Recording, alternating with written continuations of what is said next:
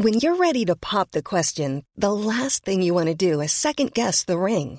At Bluenile.com, you can design a one of a kind ring with the ease and convenience of shopping online. Choose your diamond and setting. When you find the one, you'll get it delivered right to your door. Go to Bluenile.com and use promo code LISTEN to get $50 off your purchase of $500 or more. That's code LISTEN at Bluenile.com for $50 off your purchase. Bluenile.com code LISTEN.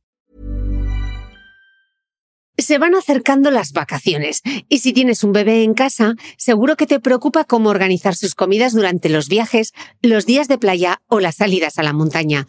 Una opción cómoda y muy socorrida son los potitos de Nutriben, porque saben cuánto te preocupa dar a tu bebé tarritos nutritivos y con todas las garantías. Los potitos se preparan aquí en España con los mejores ingredientes, como frutas, verduras, carnes o pescados, y solo emplean aceite de oliva virgen extra. Esos ingredientes tal cual se trituran, cocinan y se envasan al vacío para su correcta conservación. Y ya sabes que igual de importantes son los ingredientes que lleva un alimento como los que no lleva. Los potitos de Nutriben son tarritos que no contienen sal, azúcares añadidos, almidón, colorantes, conservantes, gluten o aceite de palma. Recuerda que los únicos potitos son de Nutriben. Gracias a Nutriben y a su marca Potitos por apoyar los buenos contenidos en este podcast.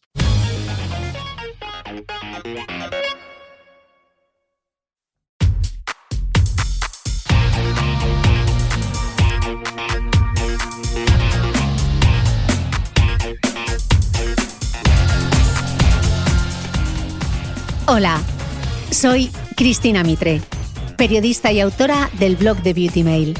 Bienvenido a este nuevo episodio de mi podcast, un espacio semanal en el que entrevisto a grandes expertos de la salud y el bienestar para que aprendamos juntos a vivir mejor.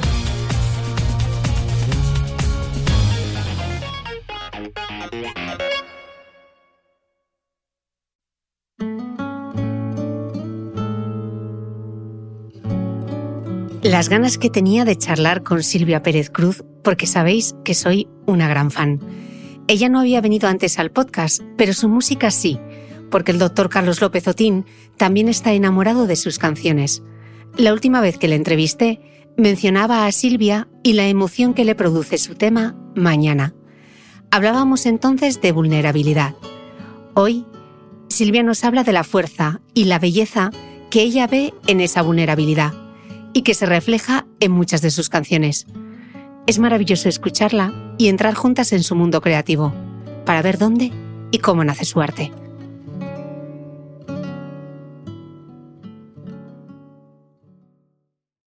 Como en la carta de los Reyes Magos, yo había pedido entrevistar a Silvia Pérez Cruz y el gran Rodrigo Cuevas se unió a mi deseo cuando grabamos juntos, así que hoy por fin, y con muchísima ilusión, puedo decir Silvia Pérez Cruz.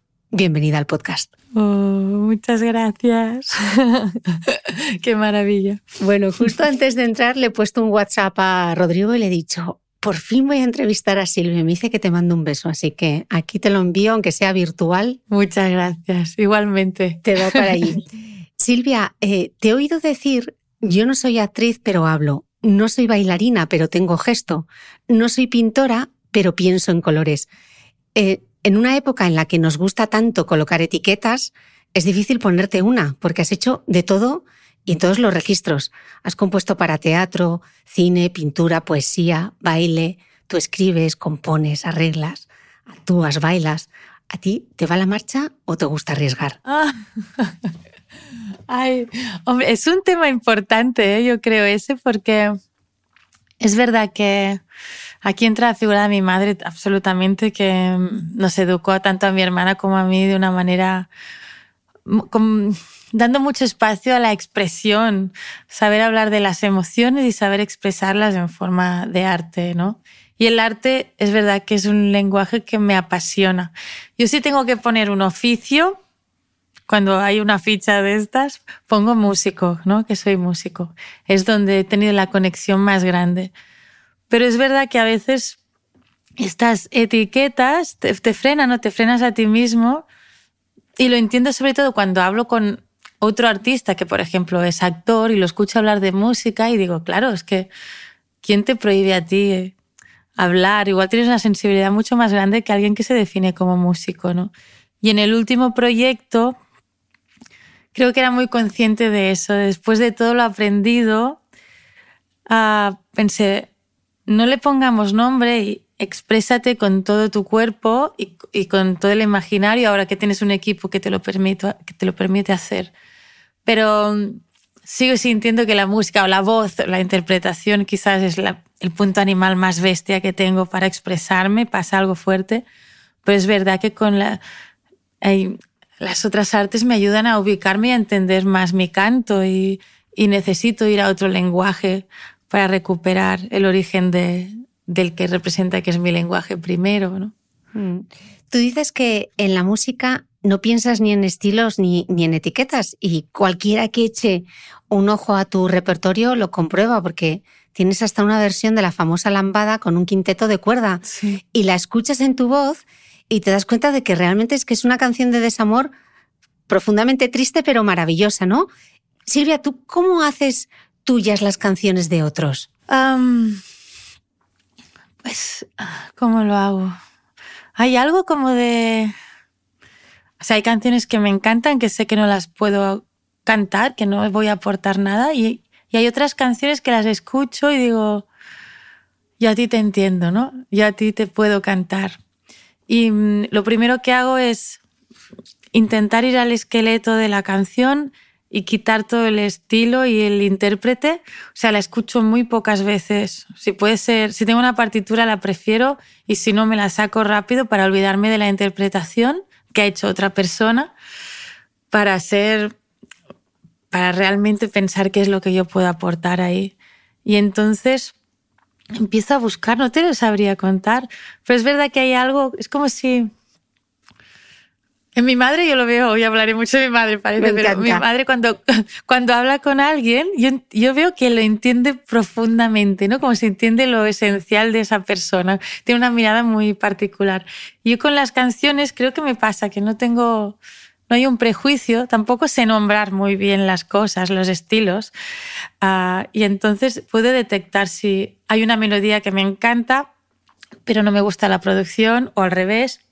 Entonces lo puedo desgranar y quedarme con lo que para mí es esencial. Y en la lambada uh, siempre había sentido esa melodía. Que, mm, o sea, yo pedí eso, por, por, favor, quiero hacer un arreglo para cuerdas porque entendía esa melodía. Y luego me di cuenta, me, me explicaron que la original, creo que es de Bolivia, es más triste, es cantada de una manera más melancólica. O sea que la melodía, aunque le hicieran un arreglo de bailoteo como la lambada que conocemos, conservaba en esa melodía esa melancolía primera. No, no puedo evitar preguntarte, ¿qué canciones no tocarías?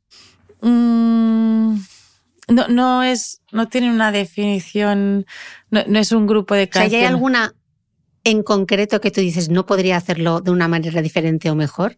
Nunca pienso en hacerlo mejor, ¿eh? Mm. porque si no, no, no hubiera cantado ni El Pequeño Vals Vienés, ni El Himno al Amor, que, ni canciones que cantan ídolos que para mí... El aleluya, ¿no? Sí, o el aleluya, o el, eso no tienes que pensar desde ahí porque mm.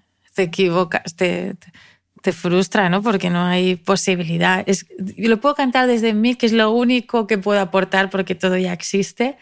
Entonces, hay canciones que las escucho, pero no, no es que tenga una lista en la cabeza, sino que si las escucho digo, aquí no puedo, o de primeras no puedo. Hay canciones que me han propuesto, por ejemplo, el Sound of Silence, que me lo propuso Álvaro Berechner para la banda sonora de su película La noche de 12 años.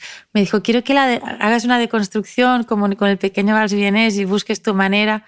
Y a mí me parecía imposible porque la tenía muy metida en la cabeza y, y de repente un día, una noche, estaba en la habitación donde tenía un pequeño estudio y empecé a improvisar con la letra y solo la palabra oscuridad en inglés me, me conectó con un estado y ahí encontré la puerta para que yo pudiera acceder a esa canción, pero no era evidente para mí. Um, hay muchas que no podría, por supuesto. Y, y, Silvia, ¿dónde está la clave para pasar, por ejemplo, del jazz al flamenco, experimentando a la vez con el fado el pop y el folclore latinoamericano? Creo, supongo, el, el respeto. Es que yo me siento músico, o sea, es que la música, el sonido ordenado en melodías, armonías y ritmos, a mí me pone en otro estado y todo lo que entra dentro de ese lenguaje a mí me, me apasiona y me interesa. Entonces, cada uno de estos estilos que tú has nombrado, a mí me han dado herramientas para expresarme más libremente. Es verdad que empecé con lo popular, porque en casa estaba, y estudié clásico, y ahí entendí, entendí el cuidado del sonido, entendí el contrapunto, cómo se relacionan, por ejemplo, en un coro las voces, que eso me ha interesado mucho, no solo en un coro, sino que esa idea la puedes transportar a cuando haces un arreglo para guitarra, como si fuera, cada dedo fuera una personita, ¿no? Es una manera de entender la organización del sonido. Y luego, por ejemplo, llegué al jazz porque el clásico siempre repites lo mismo y yo lo cambiaba. Y mi profesor de saxo, Manuel Maño Gil, me dijo, existe una música donde puedes cambiar, que es el jazz. Entonces empecé a estudiar jazz. Luego conocí a un andaluz, a Javier Galeana de, de Cádiz, y entendí todo un imaginario. Uh, venía de cantar inglés del jazz que no me conectaba y de repente el flamenco podía entender la, las palabras que decía, me salían del estómago, había el ritmo, había el humor llegué ahí. Luego la música popular de la península ibérica, la generosidad, para mí cosas conceptuales, ¿no? De la generosidad del pop, la valentía del punk, estas ideas que son dentro de un mismo lenguaje, se han creado unas palabras cada uno, pero en realidad lo que a mí me interesa es lo que compartimos. O sea, uh, cuando alguien se emociona, ¿por qué? Y, que, y yo creo que es cuando alguien está en su sitio, cuando alguien está en el presente y tiene peso en cualquier oficio, pero en la música para mí es evidente. Silvia, el español tiene 24 fonemas, que son los sonidos que posee un idioma, el portugués tiene 31 y el inglés tiene 44.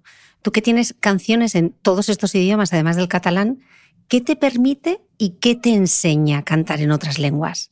Sí, es súper interesante, porque una lengua no es solo, no es bueno solo, que no es poco, una manera de pensar, ¿no? Explica cómo se ordenan, cómo se escuchan, dependiendo de cómo se ordenan las frases, te explica el ritmo de esa sociedad, cómo hablan, pero además tiene una musicalidad cada idioma. Yo cuando compongo, supongo que decido el idioma por la musicalidad del lenguaje que le suma o le resta a la melodía que ya he creado. O, a no ser que es cuando es un regalo para alguien, si es catalán o si es castellano, la suele cantar en el idioma como le hablo, ¿no?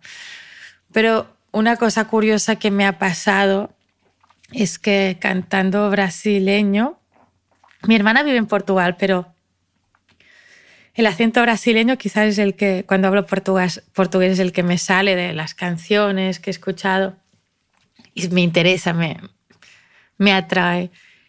Y cantando brasileño aprendí a cantar mejor catalán, que es mi lengua materna, que no tiene sentido, pero el catalán es verdad que es un poco más, supongo que termina con más consonantes y es más cortado y el brasileño tiene esta manera de unir las palabras más gustoso, ¿no? Que, que me ayudó a cantar de esa manera el, el catalán, unir las palabras de otra manera. Eh, Silvia, a todos nos cuesta un poquito escuchar nuestra voz, ¿no? Eh, ¿a, ti te, ¿A ti te ha pasado? Y me gustaría saber cómo fue el proceso de encontrar la tuya y no me refiero solo al timbre, sino a lo que tú querías transmitir. Sí. Lo de la segunda parte, digamos, es lo, creo que es lo que he sido más afortunada, porque fue muy rápido. Yo, yo cantaba de una manera, de niña, muy inspirada con mi madre, en realidad. Y cuando me fui a Barcelona a los 18 quería cantar de otra manera, ¿no? Que al cantar inglés, por ejemplo, ya, es, ya era un intento de, wow, otra, otro mundo, ¿no? Y empiezas a deconstruirte. Yo creo que es necesario, ¿no? Romper con todo lo que eres, irte, sentirte perdido con ese vértigo para luego reencontrarte otra vez, darle valor a lo que te sale natural, que tiene una belleza que tardas un poco en, en aceptarla a veces. Lo que pasa es que yo tuve mucha suerte porque mi voz, mi reencuentro con mi voz primera, digamos, fue muy temprano y fue muy abrazado por quien me escuchaba. Y empecé a cantar desde mi voz desde muy, muy pronto. O sea, de niña ya lo hacía, digamos que a los 18 me aparté, pero yo creo que a los 21 ya, ya he entendido que mi voz es esa. Y, mm, pero es una voz que va cambiando. Yo creo que a los 27 llegué a una plenitud interpretativa de mi voz y mi emoción y luego empieza a mudar porque no te emociona lo mismo, porque no te vibra igual la voz cuando atraviesa la piel de, de tu interior, cuando tienes 15 o cuando tienes 30, el peso, el, cansancio. Hay, cambian muchas cosas y hay que entender que tu voz cada día eso es otra. En cuanto al timbre, yo no tengo muy... Eh, cuesta relacionarse con el timbre de uno, es verdad. A mí yo mucho tiempo he dicho que yo no tenía un timbre especialmente bonito, sino que era una capacidad de comunicación o de empatía con la canción y con quien me escucha, pero, pero creo que es difícil valorar el timbre de uno mismo. Yo me he acostumbrado a escucharme, tú también entiendo, pero no sé decir si me... Si, ¿Cómo es? Me cuesta entender si es bello o no es bello y emocionarse, perdona. ¿eh? Solo recuerdo una vez que em, me escuché y conseguí pensar que no era yo y me emocioné una vez, como que me la voz llegó desde otro punto, es como si conecté con una emoción que se estaba tratando y a pesar de ser mi voz, un día pude conectar con la emoción de esa voz. Es muy raro eso, ¿eh? no me ha pasado más. es muy bonito. Eh, Silvia, mucha gente que, te admira em, habla de la capacidad que tiene tu voz para transmitir, para, para, emocionar hasta lo más profundo. ¿no? A mí me hiciste llorar a mares en un concierto mm. en, Oviedo con todas las madres del mundo, que es un poema maravilloso de Miguel Hernández y que pertenece a tu disco Farsa. ¿Tú eres consciente del el superpoder que tiene tu voz? Mira, es que creo que no, creo que no. He, pasado por etapas y como te hablan, te explican la gente lo que siente, tú sabes que pasa eso, pero eso no es entenderlo, ¿no? Eso no es entenderlo. Yo sé lo que es emocionarse con una voz de otra persona, pero no sé lo que es emocionarse con mi, mi voz. Antes te he contado un segundo donde pude entender un poco algo es que es difícil de nombrar todo esto, ¿no? Pero como, más allá del timbre, más allá de lo que se cantara, como si se hubiera abierto una puerta y ese sonido portador de una emoción entraba a lo más profundo sin que yo le hubiera dado permiso, ¿no? Y hay, hay algo, quizás es lo... Esto lo tengo por aquí, luego creo que siempre cuento lo del efecto espejo, yo creo que si uno se abre, el de adelante normalmente se abre. Si tú me preguntas con amor, seguramente hay más posibilidades que yo te conteste con amor. Entonces, si yo canto con honestidad, de una manera aceptando un poco lo que hay, y me abro, es como que el otro no se siente, no está protegiéndose, porque estamos, creo que durante el día estamos un poco por si acaso nos atacan, hay una pequeña piel protectora. Y en ese momento creo que en ese ritual de la música en directo, por lo menos en mis conciertos, intento que la gente pueda despojarse de todo eso y se encuentre con sus emociones, ¿no? Y que suelen ser como desbloqueos que se transforman en llanto, pero no un llanto doloroso, ¿no? Es como un llanto, entiendo yo, como mm. de, de limpieza o de ser consciente de esa emoción que de repente le das espacio para que sea. ¿no? Bueno, te aseguro que yo no era la única. ¿eh? Bueno, no te voy a cantar porque sería un horror para tus oídos y para todos los que nos están escuchando. Y no te puedo poner una canción por derechos de autor y como tampoco sé recitar menudo cuadro de pregunta, pero déjame, no te voy a recitar, pero déjame que te lea estas líneas. Por la blanda arena que lame el mar, su pequeña huella no vuelve más. Un sendero solo de pena y silencio llegó hasta el agua profunda. Un sendero solo de penas mudas llegó hasta la espuma. Sabe Dios que angustia te acompañó, que dolores viejos cayó tu voz para recostarte arrullada en el canto de las caracolas marinas. La canción que canta en el fondo oscuro del mar la caracola. Te vas Alfonsina con tu soledad. ¿Qué poemas nuevos fuiste a buscar? Una voz antigua de viento y de sal te requiebra el alma y la está llevando, y te vas hacia allá como en sueños, dormida Alfonsina, vestida de mar. Em, mm. Esta canción de Mercedes Sosa, tú la cantabas con ocho años, y bueno, era, al final era una canción sobre un suicidio, el de la poetisa argentina Alfonsina Storni, quien en 1938 se suicidó tirándose al mar porque no pudo superar el trauma y el dolor que le produjo la mastectomía de un pecho a la que se había sometido tres años antes por culpa de un cáncer de mama. Em, Silvia, no era una canción muy alegre y menos para una niña de ocho años, pero te he oído decir que para ti es tu canción revelación. Cuéntame esta historia. Wow, me emociona escucharla. Yo, a ver, es que con los años he ido entendiendo un poquito más qué pasó, por qué yo canté eso, ¿no? Bueno, cuando ya la escuché me la puso mi padre y me conecté absolutamente con la voz de esa mujer, ¿no? Mercedes, esta profundidad con la tierra y el, pueblo, el mundo entero, no sé, una, como un abrazo, ¿no? Y vienen ganas de abrazarla. Yo, yo recuerdo que me impactó mucho, si tenía ocho años, entonces yo me la aprendí. Es la primera canción que me aprendo también con la guitarra y un día le canto a mi padre en la taberna donde él tocaba. Yo no lo veía mucho a mi padre, entonces esto de que cantaba en tabernas era una o dos veces al año y, era la manera de acercarme a él. Entonces yo le dije, me la he aprendido. Y empezamos a, tocarla pues desde mis 12 hasta mis 27, que él cuando murió. Yo un día me di cuenta que no era una canción para una niña de 8 años ni de 12. Y entendí que la canté para, para acercarme a mi padre. Y entendí que mi repertorio, en cierto modo, estaba marcado para que mi padre me mirara, ¿no? O me escuchara. O sea, que viene, viene de ahí. Pero también es verdad que con cuatro años también me gustó una otra manera que vino una amiga cubana, cantora, amiga de mi padre, después de que fueran a Cuba con el grupo de habaneras y esa mujer cantaba una canción que se llama La sombra de un palmar. Y hablaba de una niña huérfana. Y yo me enamoré de esa canción.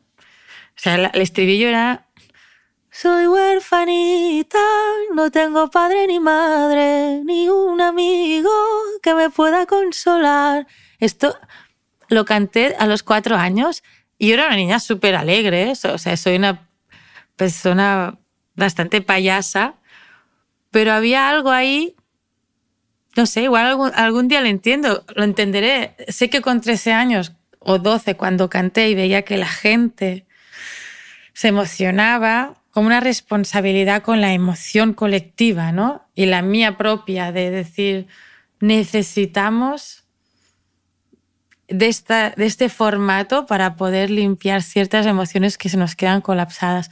Pero me sorprende que tuviera esa empatía con ese con esos textos y esas melodías y pero sí que me entiendo perfectamente la que Alfonsina aparece para cantarla con mi padre. Es que de hecho cantábamos tres canciones. Alfonsina, 20 años y luego dos habaneras anónimas para mujer.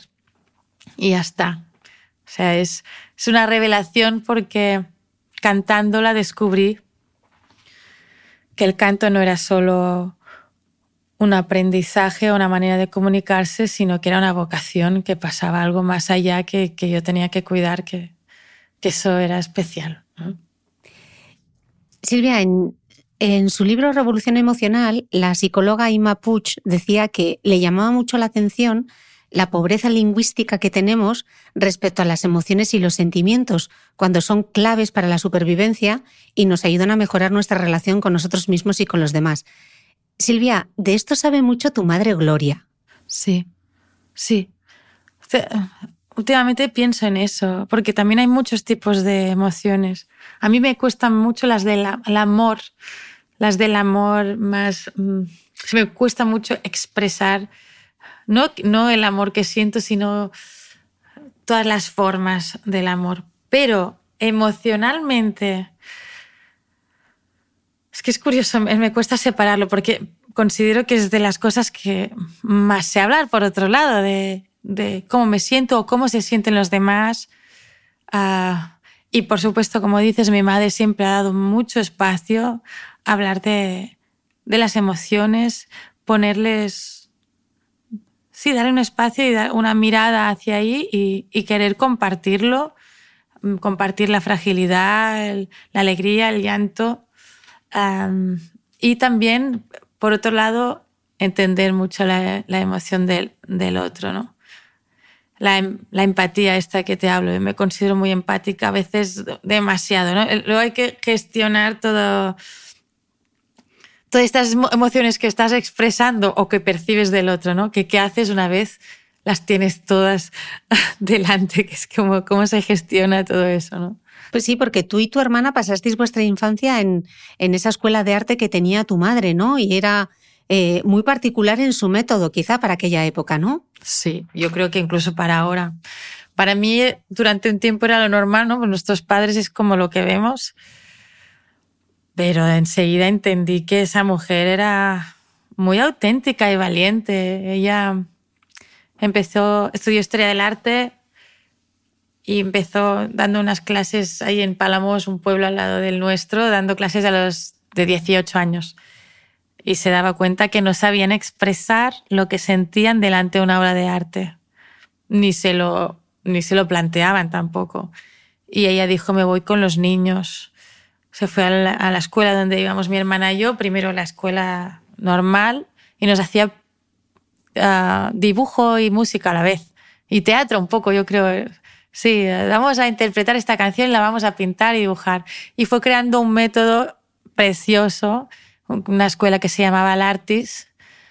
Ella era, sobre todo, lo que, lo que yo más recuerdo es con los niños de dos años, donde hay el trazo aún sin juicio. Eh, ah, les ponía pues, caballetes con cartulinas amplias que tuvieran espacio, que se salieran de la línea, ¿no? que no huir de la ficha del cole, darles pinceles para que tengan espacio para experimentar todo el movimiento, ponía, algunos se meaban de la concentración, poníamos plásticos en el suelo, pintábamos con fruta, con tinta, si se trabajaban los pigmentos, hacíamos una cueva, les explicábamos cómo lo hacían antiguamente.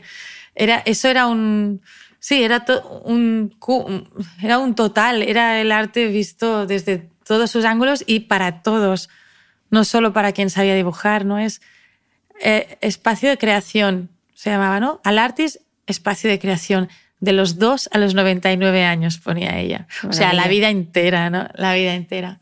Y yo fui muy feliz ahí. Yo creo que he ido buscando ese entorno.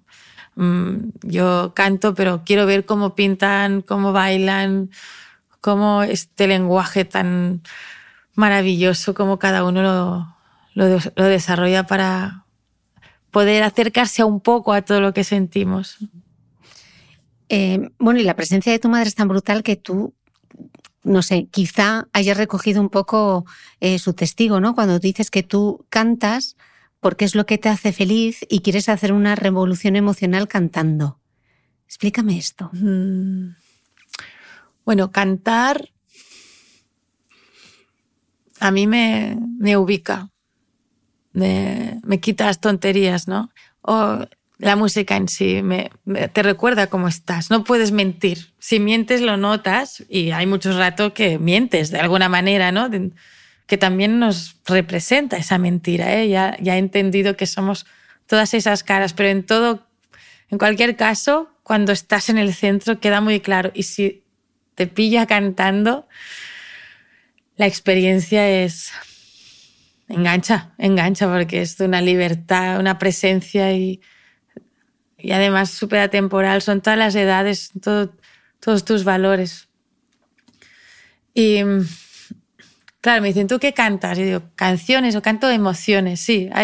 Me he centrado en, en eso, en cómo expresar una emoción, no solo desde mí, sino desde otra edad, desde otro... Poderte transformar en todos tus tus o en todo, todo lo que sentimos todos, ¿no? Trabajando con emociones universales. Y lo de mi madre, no sé, el otro día cantamos, el día de mi cumple hice una fiesta preciosa de músicos y, y hubo un momento que le digo, que cantamos una. Y claro, era muy bestia verlo, ver su potencia, todo su mundo, ver lo que yo he aprendido de ella, incluso en el gesto. Y ahora me veo hablando, ayer miraba una entrevista que me mandaron y pensaba, soy mi madre. es, es, muy gracioso eso, porque además sueles ver lo que te molestaba, ¿no? Porque, mira, yo recuerdo de pequeña, como debajo de la mesa, la sobremesa, ¿sabes? El momento sobremesa en, pues en nuestro entorno era muy, un gran momento, ¿no? El de la canción. Y recuerdo mi madre hacía así, se ponía el pelo aquí Con el y ponía la cara ya como melancólica y se ponía a cantar y yo no podía, digo, ay, va, va, va, va, va, ¿no? Relájate. Y luego Qué digo, intensa. pues ahí estamos, igual, sí, es eso. Ay. Eh, Silvia, en tus trabajos siempre col colaboras con muchísima gente, pero antes incluso de sacar tus discos en solitario, el primero fue 11 de noviembre, has sido integrante de, de distintos grupos como Las Migas y también has participado en numerosos proyectos musicales y artísticos. No en número porque la lista es casi interminable. Tú dices que el equipo multiplica la belleza y que es un trabajo de escucha. Y fíjate que es un alivio esta declaración cuando vivimos justo en una era que es la era de la exaltación del yo. Silvia. ¿cómo se cultiva ese espíritu de colaboración y sobre todo de escucha? Es un temazo, ¿eh? Porque esto del yo, yo, por supuesto siempre ha estado presente, pero ahora hay como un... Se, se valora mucho ese ensalzamiento del yo y yo, y yo intento entender, a ver, ¿qué me he perdido yo? Igual somos una generación que la humildad era, nos la pusieron mucho en la cabeza, pero hay algo de piel que me dice que no es solo generacional, ¿no? Que hay algo que igual, igual te ayuda a balancear un poco más como estamos educados nosotros. Mira, hay una canción, lo digo, ¿eh? para mí es muy importante buscar el equilibrio entre la humildad y la seguridad. Es decir, yo no soy mejor ni peor que nadie, pero yo lo que hago te lo defiendo a corazón abierto porque lo he cuidado hasta todo lo que he podido, lo he cuidado. Eso tiene que ver con el tiempo, el tiempo que necesitan las cosas. Ahora no existe eso, todo es... se te escapa, ¿no? Y hay un, crea una ansiedad, nos crea una ansiedad a todos. De hecho, esta entrevista, no, esto es un milagro, ¿no? Incluso de poder alargar las, las, respuestas, las preguntas, lo que sea. Cuando hay un buen equipo, es que se multiplica de verdad. Notas, si cada uno sea, para mí en el escenario ya se nota. Yo- no quiero tocar con, con músicos que me acompañen y hasta que sean funcionarios. Yo quiero que ellos les esté pasando algo importante para ellos mismos ahí arriba y que nos comuniquemos, porque es que si no, no me interesa la música para nada. Es que la, la música para mí es esta vida que hago, esta emoción. Si estoy sola, rodeada de gente, se colapsa el sentimiento, ¿no? Entonces, intentar entender el, el espacio de cada uno. Yo creo que soy buena para ver la parte luminosa de cada uno, la, virtud. Soy mala para ver el defecto, o sea, la parte... Y eso tengo que trabajarlo bastante, porque un mal equipo también te puede hundir, ¿no? O sea, el efecto de vampiro de que te... de, dar de comer sin que te den nada, nunca. Esto lo he vivido mucho también. Eh, muy, mucho, mucho tiempo y muy injustamente. Pero de repente, cuando es bien, no, hay, es que no hay comparación. Para mí eso es el éxito, digo. El éxito es tener un buen equipo y, y ir floreciendo todos juntos. Es, es, es mucho mayor el crecimiento y la belleza. Small details are big surfaces. Tight corners are odd shapes. Flat, rounded, textured, or tall. Whatever your next project, there's a spray paint pattern that's just right because Rust-Oleum's new Custom Spray 5 and 1 gives you control with five different spray patterns. So you can tackle nooks, crannies, edges, and curves without worrying about drips, runs, uneven coverage, or anything else. Custom Spray 5 and 1. Only from Rust-Oleum. Ready to pop the question? The jewelers at BlueNile.com have got sparkle down to a science with beautiful lab-grown diamonds worthy of your most brilliant moments. Their lab grown diamonds are independently graded and guaranteed identical to natural diamonds, and they're ready to ship to your door. Go to Bluenile.com and use promo code LISTEN to get $50 off your purchase of $500 or more. That's code LISTEN at Bluenile.com for $50 off. Bluenile.com code LISTEN. ¿Sabías que los bebés son capaces de autorregularse y comer lo que necesitan? Hasta el primer año, la leche ha de ser su alimento principal, bien sea lactancia materna o artificial, y poco a poco podrán ir probando diferentes texturas y alimentos. Ahora, con buena temperatura, a todos nos gusta salir más de casa, y en verano pasamos mucho tiempo fuera, en la playa, la montaña o recorriendo el mundo. Si tienes un bebé que ya ha empezado con la alimentación complementaria, para esos momentos puedes contar con los diferentes tarritos que ofrece Potitos. Hay recetas para bebés desde 4 y 6 meses y solo llevan ingredientes como frutas, verduras, carnes o pescados que se trituran y se envasan tal cual. Los potitos de Nutriben son tarritos seguros, fáciles de conservar y transportar, ya que no necesitan refrigeración, tan solo mantenerse en un lugar fresco. Se calientan en microondas o al baño María, sin conservantes ni azúcares añadidos. Gracias a Nutriben y a su marca Potitos por ser nuestro mecenas del mes.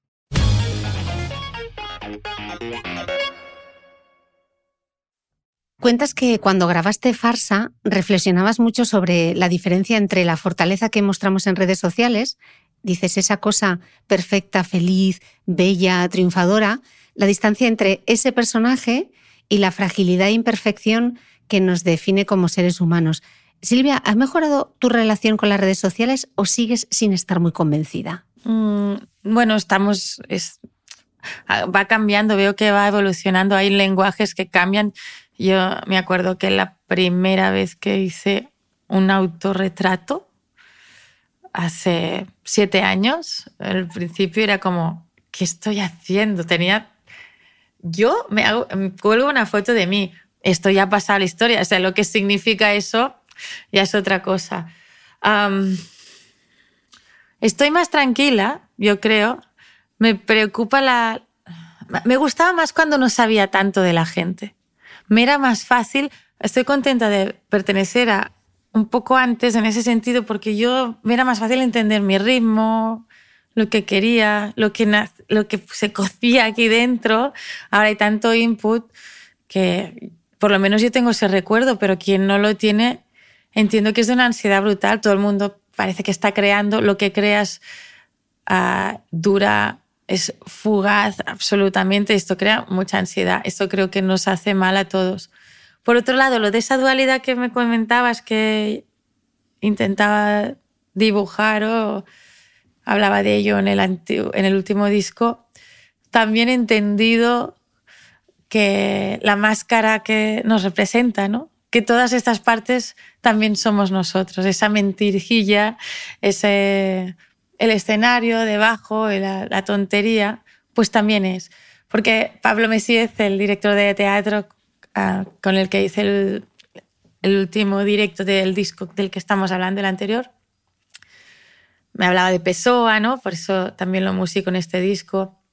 ¿no? Que el poeta es un fingidor, finge tan completamente que hasta finge que es dolor el dolor que en verdad siente. Pensaba que es que es un lío, ¿no? Te vas, vuelves y ya estás contándolo, inventándote como contar, contarlo sin escuchar, cómo lo sientes, pensando que igual no lo sientes y, está este sentimiento en ti, ¿no? Este, este caos me dio ternura también de, que hacemos lo que podemos. Y luego en el espectáculo había un momento que yo quería expresar lo que era más falso, la, la versión más falsa supuestamente de mí en el escenario y decidí hacer un playback de mí misma y, y bailar como súper sensual y un vestido todo el máximo. Y luego seguido cantaba capela sin micro eh, yo misma.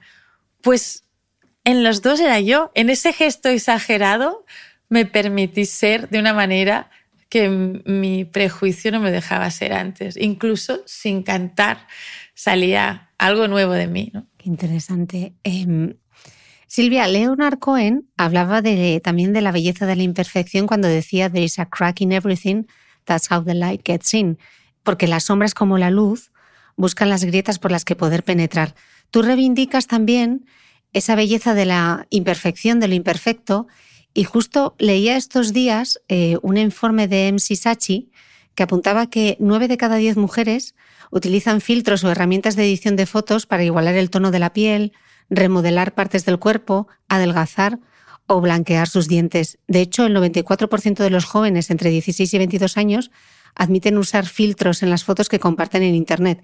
Y recientemente TikTok ha lanzado un nuevo filtro que se llama Paul Glamour, que es horrible, que basado en la inteligencia artificial permite transformar completamente nuestra apariencia.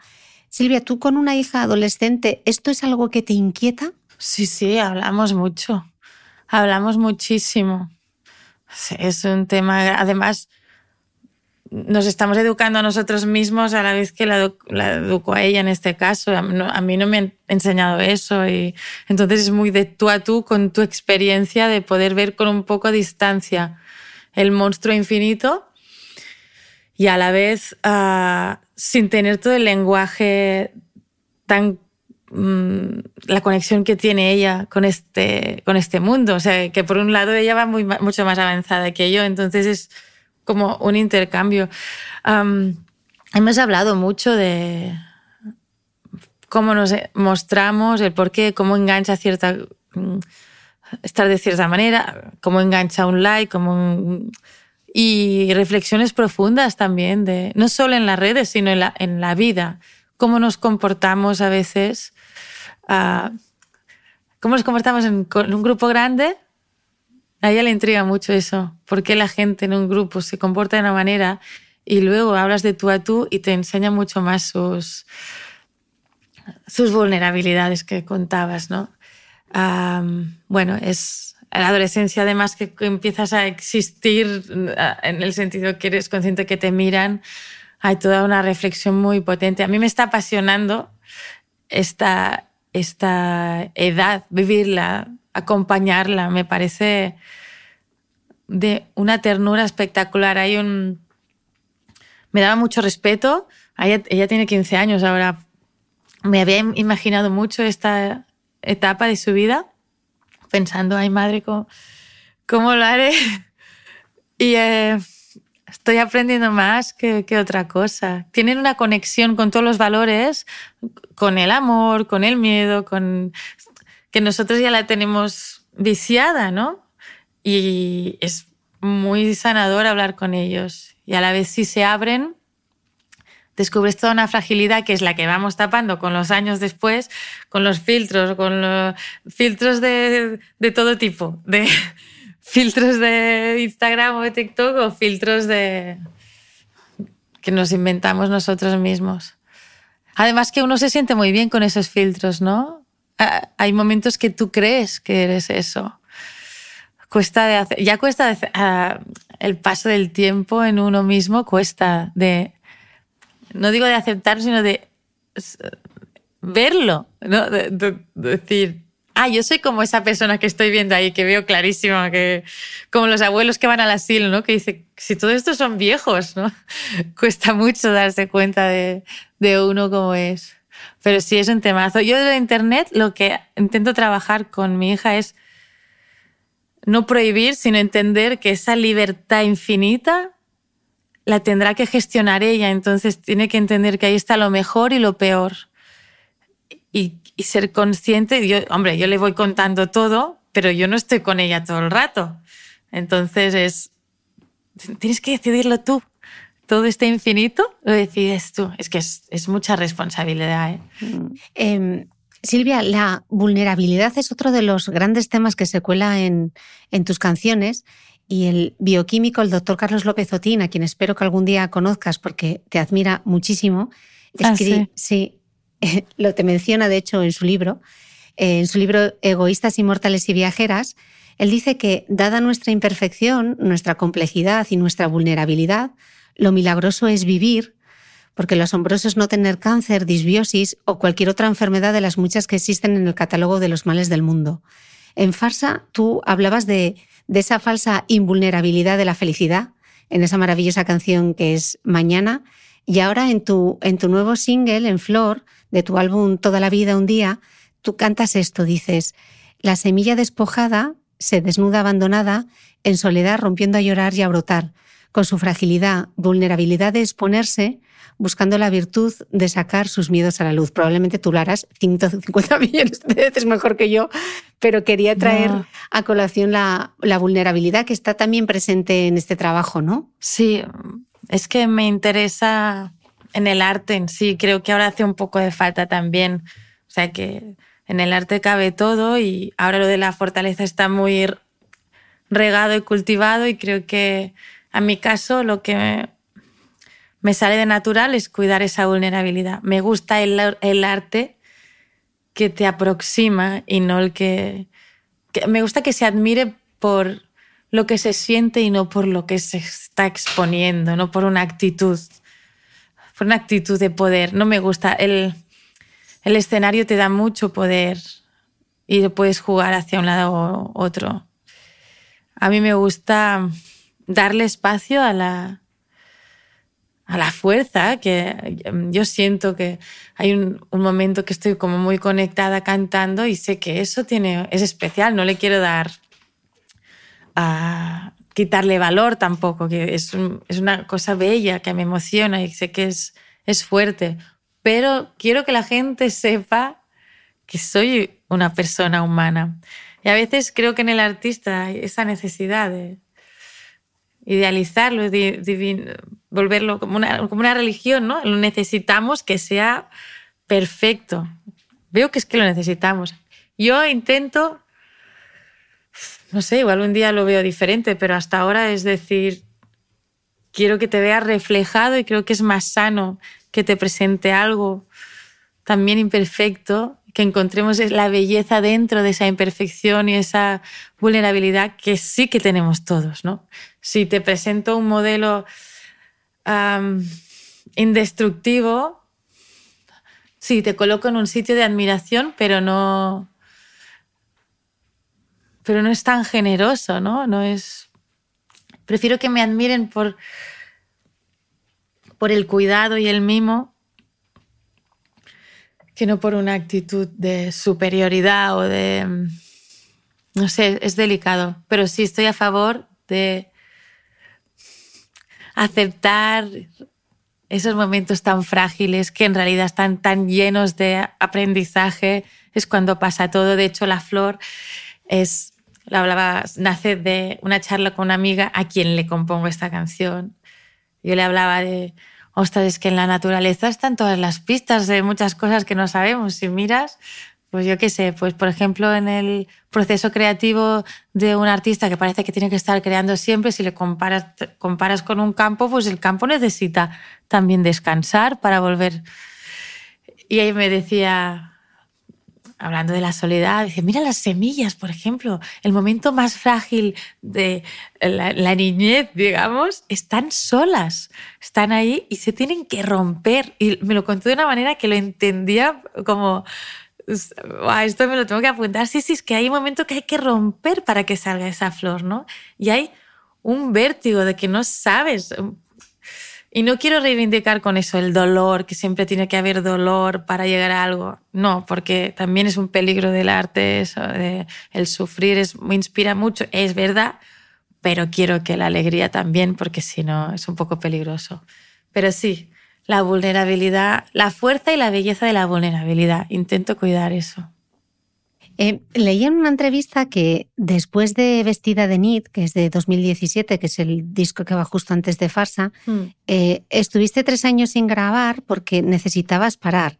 Explicabas que, querías alejarte de los medios, que estabas dolida y, y, decepcionada. Dices que tenías que reencontrarte y volver a tu principio, a lo esencial, al silencio incluso. Y, perdona, porque igual es una pregunta demasiado personal, pero la curiosa que hay en mí no puede evitar preguntarte qué es lo que te pasó. ¡Wow! no sabía que había contado estas, cosas. Muy bien. O sea, lo del parón es, es, mentira porque seguí grabando, en realidad estaba componiendo para grabar, porque son los tres años que donde compongo las canciones de farsa pero es verdad que me alejo y voy a buscar, por un lado, a nivel interpretativo, creo que ya he llegado a un tope y necesito reinventarme, porque si no explotaba, había sentido tanta, tanta emoción que ya digo, tengo que volver al silencio. Y fue así, volver al silencio en la danza, recuperar la conexión con el gesto y ver que, lo que emociona, lo que me emociona a mí no es tanto el cantar, sino el estado en el que estoy cuando canto y, poder conseguir ese estado en la danza, o sea, estando era muy emocionante y fue muy inspirador por ese lado. Eso a nivel como de viaje interpretativo. Como artista, pues también ver cómo crea cada artista. Como persona, sí, tenía decepciones. Mira que en general he tenido experiencias muy bellas ah, con la mayoría de los músicos y grupos y así, pero mm, sí que acabé muy, muy quemada de, de Granada, en realidad. Acabé muy, mucho dolor y siempre he querido ser como muy elegante, pero a veces cuesta. Es que una cosa son las cosas que te hacen dolor en en el día a día, que tampoco lo habla la gente, pero tener que gestionar lo que para ti es una injusticia, visto desde... Es mi, mm. es mi vivencia. Con prensa, con lo que piensa la gente, es demasiado para mí. Y para hacer una promoción, por ejemplo, yo ahora me siento fuerte, soy consciente que tengo 40 años y que no tendré muchas ganas de mm, ir con la parte de mira, os cuento lo que hago, me quieres escuchar, tal, tal. Esto es una energía brutal. Y yo en ese momento, sí, 2017, 2016, también la película, incluso antes, yo creo, pero no tenía la, la fuerza. Y también ahora es más fácil hablar de según qué cosas. con toda la revolución así de del respeto hacia la mujer, la mujer creadora, la mujer que piensa, la... Creo que ahora muchas cosas seguramente las contaría diferente, las explicaría diferentes ya desde una base. No tendría, no me gusta tener que reivindicar lo que hago y me he dado cuenta que si no cuentas las cosas, se da por supuesto que no lo has hecho, ¿no? A nivel creativo, por supuesto que no las has hecho tú. Sí, por ejemplo. ¿Te refieres? O sea, machismo. Sí, sí, por ejemplo, a nivel de la música, a nivel de producción, por ejemplo. Y yo, mi madre me acuerdo que me decía, Silvia, tienes que contar que esto lo has compuesto tú, que esto has... Y yo pensaba, ¿para qué? Si es que yo me lo paso pipa, pero luego se va construyendo toda una idea y, además yo que he sido muy cuidada, por otro lado, muy respetada como intérprete sobre todo y también como compositora, siempre como músico me he sentido muy respetada también por la mayoría de mis compañeros. Cuando he trabajado en cine, en teatro, todos los directores me han tratado de tú a tú con mucho interés en lo que yo pensaba, ¿no? Pero es verdad que a veces a nivel de prensa, con la prensa costaba y a veces es bonito que el de al lado no sé, es mejor contar las bellezas del de al lado que no las de uno. Y me he dado cuenta que ahora la gente, lo que decías tú del yo, cuenta muy bien lo que hace, ¿no? Yo he hecho esto, tal, tal, no sé qué, oh, oh, y pensaba, ah, claro, hay que contarlo. Oh, qué pereza, ¿no? Qué pereza. Mm, yo que sé, supongo que ahora espero también ser capaz de hablar de más cosas y que no me duelan tanto, que no me desestabilicen y que no sean tampoco dramáticas. Pero bueno, ha habido un aprendizaje extra, un aprendizaje además del de la vida entera. Sí que ha habido una, un renacimiento, sí. Pero recuerdo más, ¿eh? Hay como etapas. ¿Y los 40 te dan otra perspectiva, Silvia? Sí. ¿Cómo te sientes ahora? Tenía ganas de que llegara ahora a los 40. Me ha sido más difícil los años previos, creo, los Ah, me he sentido más mayor años antes y ahora me siento yo, mi edad. Me siento aquí, si pienso, sí, es que tengo 40 años. Silvia, la Silvia de 40 años es esta. Veo que hay una... Es más difícil gestionar la... Hay como un, un trauma colectivo con esta edad, sobre todo con los hombres, o sea, con mis amigos cuando te felicitaban era, bueno, ya verás que no están, y pensaba, las mujeres, muchas me dicen que es las que ya son mayores, que es la mejor época de su vida. Esto me he dado cuenta. Los, los, ¿No? ¿No? Es verdad. Todas las mujeres. ¡Qué liberación! Total, las mujeres en plan, qué bien.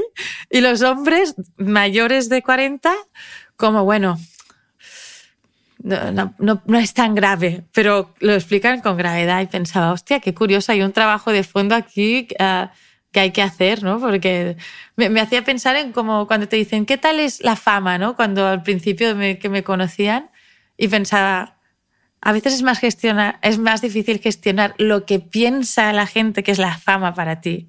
¿Cómo te ha cambiado algo? Tener que decir, que te vean y digan, ah, no, pero estás igual. Ah, igual, ¿eh? Hasta, ah, pensaba...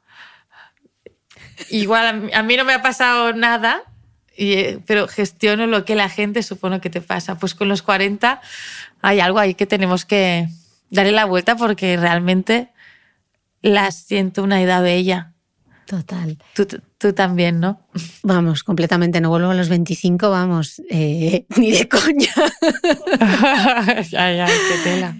Silvia, en toda la vida un día, que es tu nuevo álbum, eh, comenzó a gestarse en, en, plena pandemia, ¿no? Han sido tres años de trabajo y explicas que reivindica la belleza y la riqueza de todas las edades. Con el edadismo que está tan en boga, eh, otro soplo de aire fresco, ¿no? Explícame esto. Bueno, es una de, la, una de, la, de las líneas que también están ahí dentro, es uh, decir, señores, tenemos que cuidar señores señoras, hay que cuidar todas las etapas, en este caso hablo de los artistas, pero es en general. Nos estamos perdiendo la evolución, la madurez de artistas porque hemos decidido que su momento interesante es a los 22 y medio, ¿no? Porque no estamos hablando que uno sea mayor ahora a los 37, ¿no? Es que a los 26 hay gente que siente que ya se le ha pasado el, momento porque entiende que tiene que ser pues todo muy fugaz, hay muy temprano. Y con el disco hay colaboraciones pues de gente desde un niño de cuatro años que dice los meses del año hasta Liliana Herrero que creo que tiene 76, Pepe Habichuela también por ahí y Carmen Linares. Y es decir, ah, vamos a abrir y vamos a entrelazar, a unirnos, a unir la sabiduría y el peso de, la vejez con la luz, la rapidez, el brillo, la genuinidad del joven, con la búsqueda intermedia de, la madurez. O sea, es, es, todo eso, somos todo eso, es para el bien de todos, porque es que si no, es como que miramos así y sobre todo que nos perdemos una profundidad necesaria, bueno, para mí, a mi entender, para mí escuchar Liliana cantando con una voz que es es un desgarro, pues me, me conecta con la vida y con la muerte y me hace bien, me hace existir.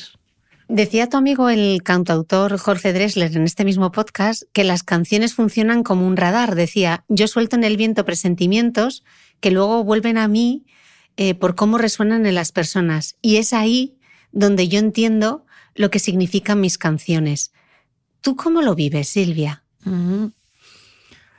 Hombre, es verdad que, bueno, supongo que hay varios significados, porque hay el primero tuyo, cuando estás en ese momento de creación, que para mí el último disco ha sido casi como si me lo dijeran al oído, me salían muy seguidas, no, no había goma de borrar, digamos, era escribir como si estuviera ahí esperando su momento para salir, ¿no? Ese es un momento. Luego hay el momento, por ejemplo, con los músicos, cuando tienes que contar, si escribes unas melodías ah, o quieres traspasar algo de la guitarra a otro instrumento, se suman esos corazones, ese latir, ese entender el tiempo y la vida y crece la canción, ya tiene otra dimensión.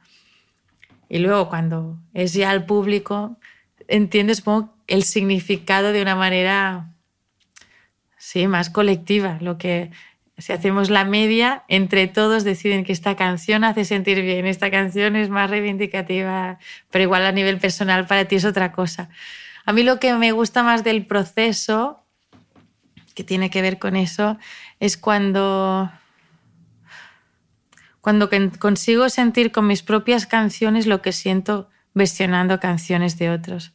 Cuando versiono a otros, me siento muy libre, muy libre y interpretativamente puedo llegar a,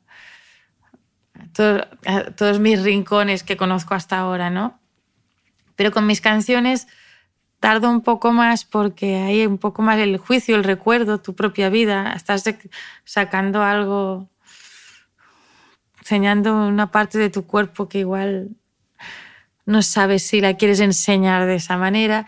Y cuando esa canción ya ha ido fuera ya no es tuya, es verdad cuando dicen, es, ya es vuestra esta canción, ¿no? Es, hay algo real de decir, mira, ahora la puedo cantar. Igual era una canción que cantaba de la, pues de la muerte de, de mi padre o de un desamor y consigo cantarla sobre la muerte, o sobre la vida, sin tener que volver a ese sentimiento que la originó, que igual es el, sentimiento que me hacía esclava o me...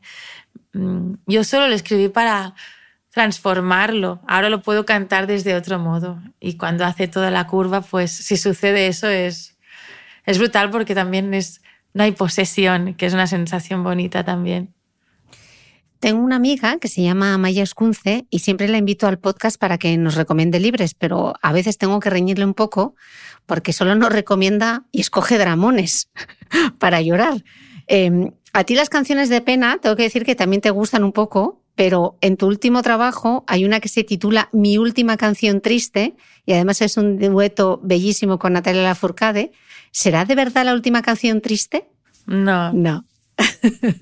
No, pero era toda una declaración de intenciones.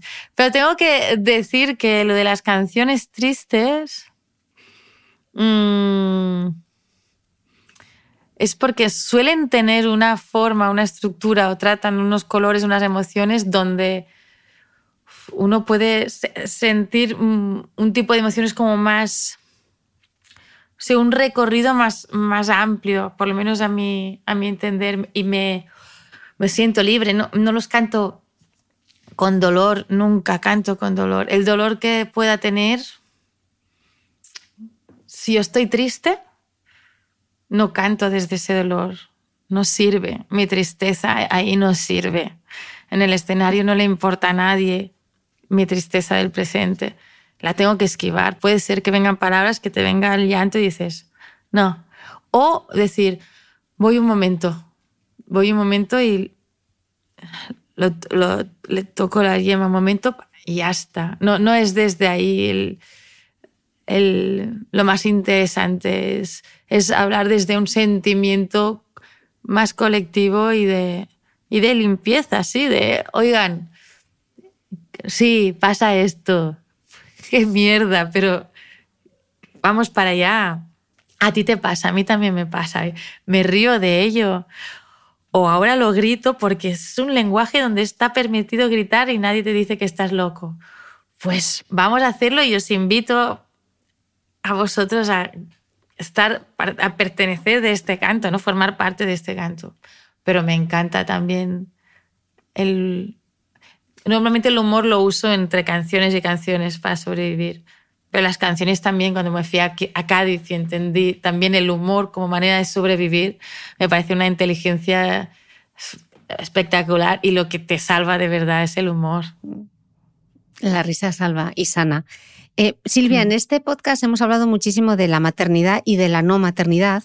Y en el poema Tres mujeres, Silvia Plath aborda el embarazo y la maternidad a través de tres perspectivas muy diferentes. La mujer que centra su realización en la procreación, la mujer que no puede ser madre y la que lo es eh, a su pesar, ¿no? En algunos de tus temas del disco anterior de Farsa, como El grito pelao o Todas las madres del mundo o El tango de la Vía Láctea, te has aproximado eh, a la maternidad. ¿Es un tema que te interesa o ya a los 40 tú ya pasas de este tema? Tú fuiste madre súper joven a los, a los 24 años. Em, ¿Los seguirás explorando o no? Es que está ahí, no, fue, no es voluntario, es que marca absolutamente mi, mi, vida. Me interesa muchísimo. Me interesa, pero desde, o sea, el día a día. Yo me interesa porque es que es lo, el amor que conozco gracias a Lola es lo único que me parece real muchas veces. Y conocer eso me parece un privilegio.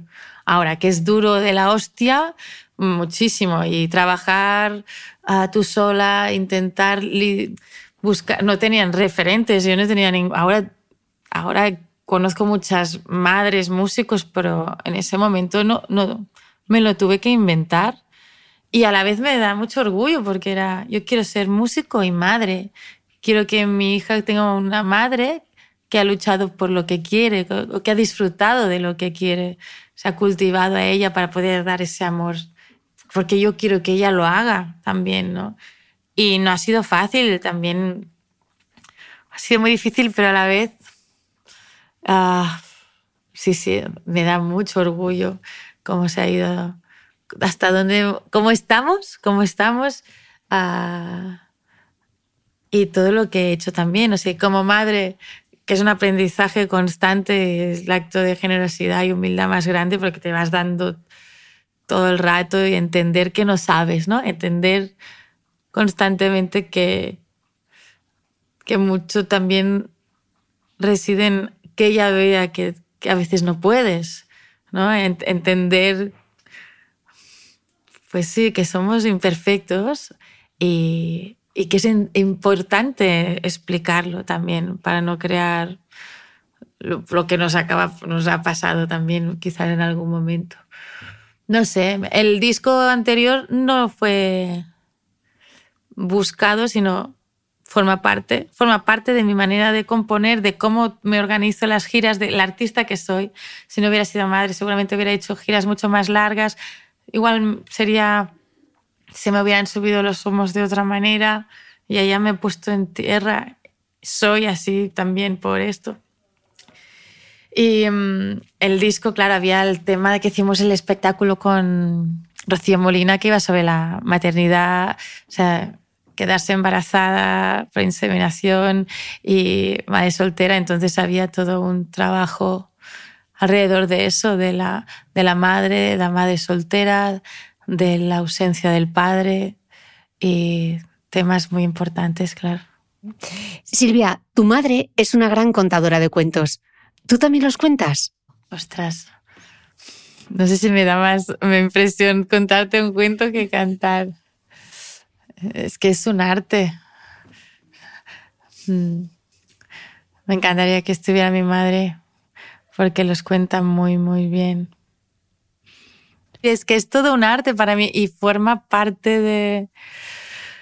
O sea, para mí el cuento eh, resume también muchas cosas. Yo, aunque yo trabaje mucho en lo que hago y me ocurre cada detalle, al final yo quiero que sea un cuento lo que te estoy compartiendo y que te sientes en tus emociones. Y si luego quieres rascar, pues puedes encontrar chicha en cada sitio, pero el cuento, en la ilustración del último disco, lo ordenado con colores para eso, como la idea del cuento, que es para todos, ¿no? No es solo para algunos. Y me parece muy bello esta...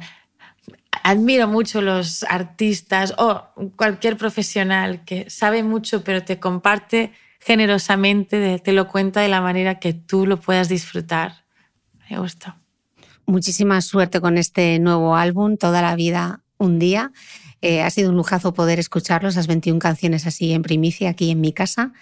Eh, ojalá que pueda verte en directo. Silvia, muchísimas gracias por... Eh, nos ha llevado dos años hacer esta entrevista, pero ha sido con toda la calma, con toda la generosidad. compartiendo con nosotros todo el proceso creativo ha sido fantástico. Millones de gracias. Muchas gracias a ti. Espero... Ah, yo me he estado muy a gusto y he sentido muchas cosas nuevas también y te lo agradezco. Gracias por el cuidado.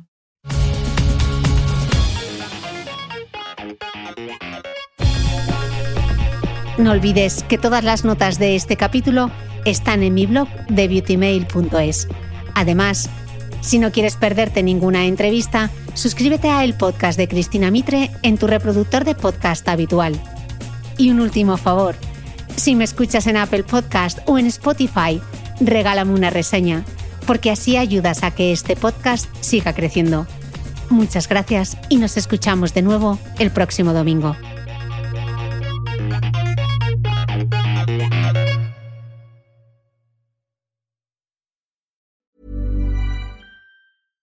Small details are big surfaces. Tight corners are odd shapes. Flat, rounded, textured, or tall. Whatever your next project, there's a spray paint pattern that's just right. Because Rust new Custom Spray 5 in 1 gives you control with five different spray patterns. So you can tackle nooks, crannies, edges, and curves without worrying about drips, runs, uneven coverage, or anything else. Custom Spray 5 in 1 only from Rust